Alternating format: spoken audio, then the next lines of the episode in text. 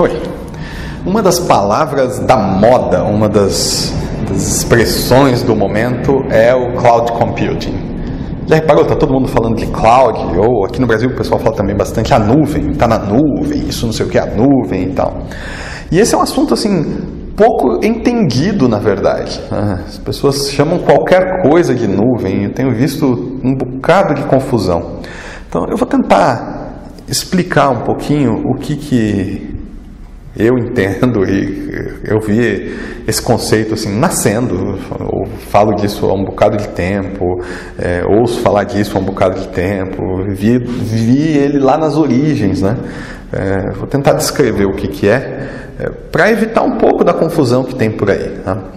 É, hoje é possível e tem um bocado de tecnologia para isso fazer com que dois computadores trabalhem como se fosse um. Sabe? Ah, eu tenho uma tarefa que exige muito processamento. Renderizar um vídeo muito pesado, por exemplo. E eu tenho dois computadores aqui. Se eu puser em um para renderizar, vai levar 10 horas. Se eu puser no outro, vai levar 10 horas também. Então tem software para você colocar metade do vídeo para renderizar em um, metade no outro e vai levar 5 horas para renderizar. Tem software até que faz essa distribuição de tarefa e não é problema seu. Eles funcionam de fato como se fossem um. Você manda aí, renderiza o vídeo e esse computador usa os recursos do outro e os dois renderizam o vídeo e eles se orquestram sozinhos ali para que o vídeo todo seja renderizado. É possível colocar dois, é possível colocar 10, é possível colocar 50. Né? É possível colocar mil, um milhão de computadores para trabalhar é, juntos. E aí tem um bocado de gente por aí construindo supercomputadores com um parque de máquinas. É, o sujeito compra um, mil computadores, coloca um do lado do outro, computadores comuns, baratos, como os que você tem acesso, coloca esses mil um do lado do outro e ele tem um mega computador ali com o poder desses mil. Ao mesmo tempo, existe tecnologia hoje para simular computadores, para criar um computador virtual, uma máquina virtual. Então eu uso, por exemplo, o sistema operacional Windows, ou Linux, mas eu uso o Windows numa máquina virtual, porque às vezes eu preciso do Windows para alguma coisa. Então eu tenho um Windows num computador de mentirinha.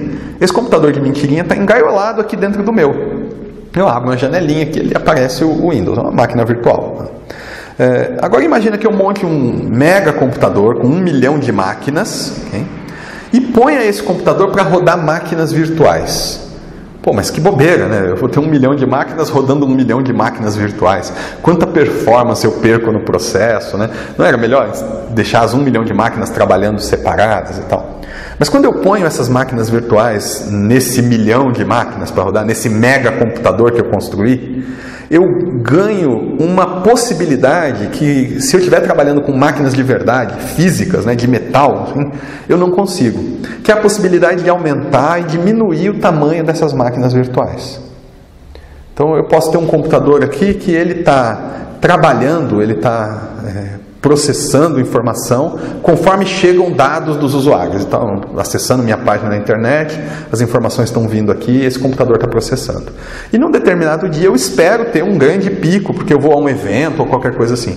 Então eu consigo clicar em dois botões ali, fazer com que esse computador virtual, ele não existe de verdade, tá? ele, é, ele é uma ilusão de, de máquina, mas ele é um conceito real, ele é um, um computador, só que não é uma peça física de, de computação. Ele está ali rodando eh, nesse ambiente virtual, um computador de software.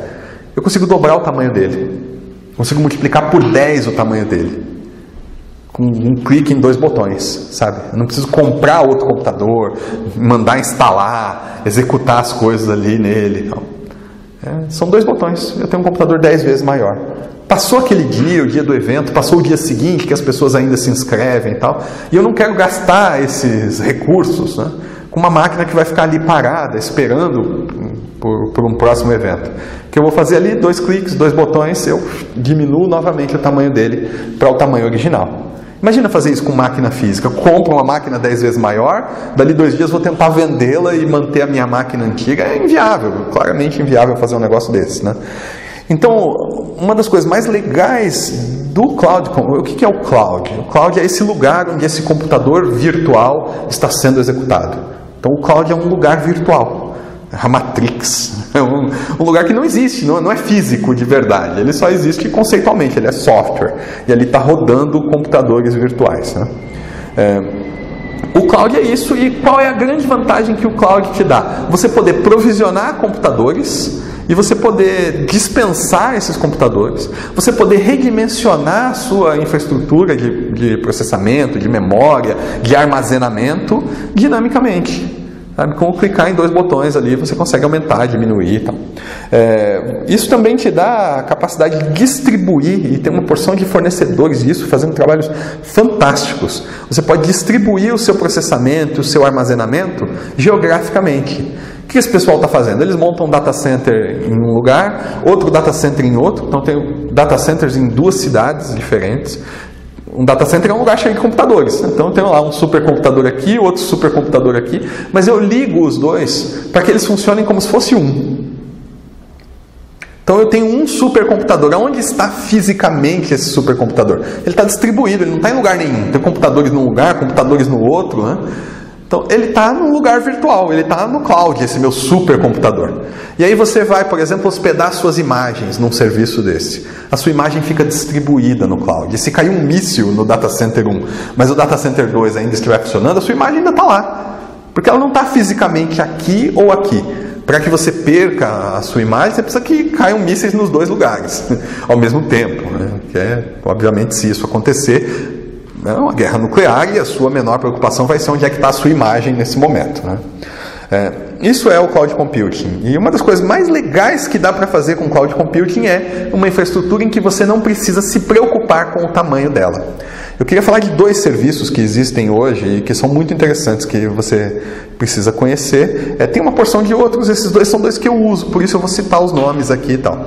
Um deles é o Google App Engine. O Google App Engine é um lugar para você hospedar o, o, as suas aplicações web, tá? fazer site, fazer sistemas web, você pode hospedar no Google App Engine. E a infraestrutura, o tamanho da máquina, é problema do Google. O modelo de cobrança dele é por quantidade de requisições. Então, ah, puxa, eu vou ter um milhão de requisições. Legal, custa tanto. Vou ter 5 milhões de requisições, custa tanto. Você não precisa se preocupar com a quanto de memória tem a minha máquina, quanto de processamento, nada disso. Tá? É tudo problema do Google. Você coloca lá e esquece. É maravilhoso. É fantástico. Imagina o programador não ter que se preocupar com infraestrutura, não ter que ter um time só para cuidar disso e ainda ter a certeza de que se amanhã você receber 5 eh, milhões de visitantes no seu site, o site não vai cair. E se no dia seguinte os 5 milhões de visitantes forem embora e você receber os 200 que você recebe todo dia, você não vai ficar pagando uma conta de um servidor enorme porque um dia você pode receber 5 milhões. Você só vai pagar o que de fato usar, né? Tem um outro serviço parecido que eu uso bastante também, o Google App Engine, por ele te oferecer essa flexibilidade toda, ele tem restrições em relação ao que você pode colocar lá. Tem um outro, todo serviço tem restrições, claro, mas tem um outro serviço muito menos restritivo, que é o serviço da Amazon, o Elastic Beanstalk. É, no Beanstalk você tem um pouco mais de trabalho técnico, então você cria a sua máquina, do jeito que você quer que ela, que ela esteja, é, você prepara um, uma maneira de o seu software ser instalado automaticamente nessa máquina, fazer o que a gente, que a gente chama de deploy, né, fazer o deploy automático ali nessa máquina. E você configura o Beanstalk para criar, se for preciso, máquinas clone, iguais a essa para rodar em paralelo uma a outra. Então você pode ter, imagina essa, esse problema que é comum aqui no Brasil. Você tem um negócio que as pessoas vão usar em horário comercial. Então, durante o horário comercial, você espera ter um milhão de pessoas usando. Mas durante a noite você não vai ter um milhão de pessoas usando, mas o serviço tem que estar no ar, porque tem aquele sujeito, o workaholic, que ele vai acessar às três da manhã e o site tem que estar no ar. Né? Você pode criar esse site numa máquina mínima que vai atender esse sujeito de madrugada e configurar para, conforme a demanda vai acontecendo, essa máquina mínima ser replicada 50 vezes, mil vezes, o quanto for preciso. Sabe? Você configura inclusive o mínimo e o máximo para não ter uma surpresa, gastar dinheiro sem saber e tal. Então, Durante o dia as pessoas estão usando, você está pagando pela infraestrutura à noite, você mantém uma infraestrutura mínima e você vai pagar por uma infraestrutura mínima. E o que é legal, você não precisa nem configurar o horário, dizer, não, durante o dia eu quero aumentar, à noite eu quero diminuir, começa às 8 da manhã, vai até às 18. Isso é por demanda. Conforme vai entrando gente, a máquina vai sendo requisitada, o processamento vai aumentando, a quantidade de requisições vai aumentando, o Beanstalk provisiona outra máquina e outra e outra. E conforme as pessoas vão indo embora, essa quantidade vai diminuindo diminuindo. Então você não precisa nem se preocupar se é feriado ou não, é, se mudou o horário de verão, nada disso importa. Ah, o serviço vai estar lá do tamanho que você precisa automaticamente. É, como eu falei, essas são duas ferramentas, o Google App Engine e o Elastic Beanstalk da Amazon. É, tem uma porção de outras, ah, essas são as duas que eu uso, conheço, por isso estou citando. Você pode pesquisar um bocado de outras aí. Então. É, não compre um servidorzinho, é um servidor virtual em algum lugar e tal, e ache que está aproveitando os recursos do cloud só porque você está num servidor virtual, num servidor que na hora que foi vendido para você tinha o nome de cloud server. Desculpa, não é cloud, não tem nada a ver com, com cloud, é só uma máquina virtual que você está comprando, igual uma que eu posso ter aqui no meu computador. Não é cloud coisa nenhuma. Tá? É, tira um tempinho, estuda o assunto, você vai ver, tem muita coisa legal, acessível. Tá? Esses serviços que eu estou falando tem planos gratuitos para quem está aprendendo, é, para quem está começando, eles são muito baratos, é, são praticamente equivalentes a você ter uma hospedagem não cloud ali, e vão te dar uma tranquilidade de que seu serviço pode crescer ou diminuir conforme a demanda, que você não vai ter de outra maneira. Tá? Então tira um tempinho para olhar o que existe aí no mercado e tal, e não, não compra qualquer coisa só porque tem o nome de cloud.